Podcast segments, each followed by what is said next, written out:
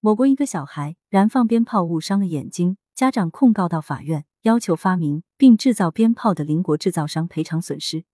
法院传讯了邻国的制造商，可是商人过了两个月才到。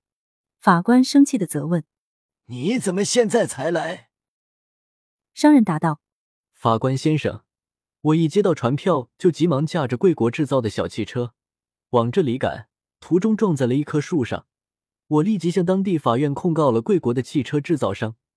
判决书到现在才下来，判决结果是厂家不承担因使用不当而引起的一切后果。我不服，因此又告到贵院来了。”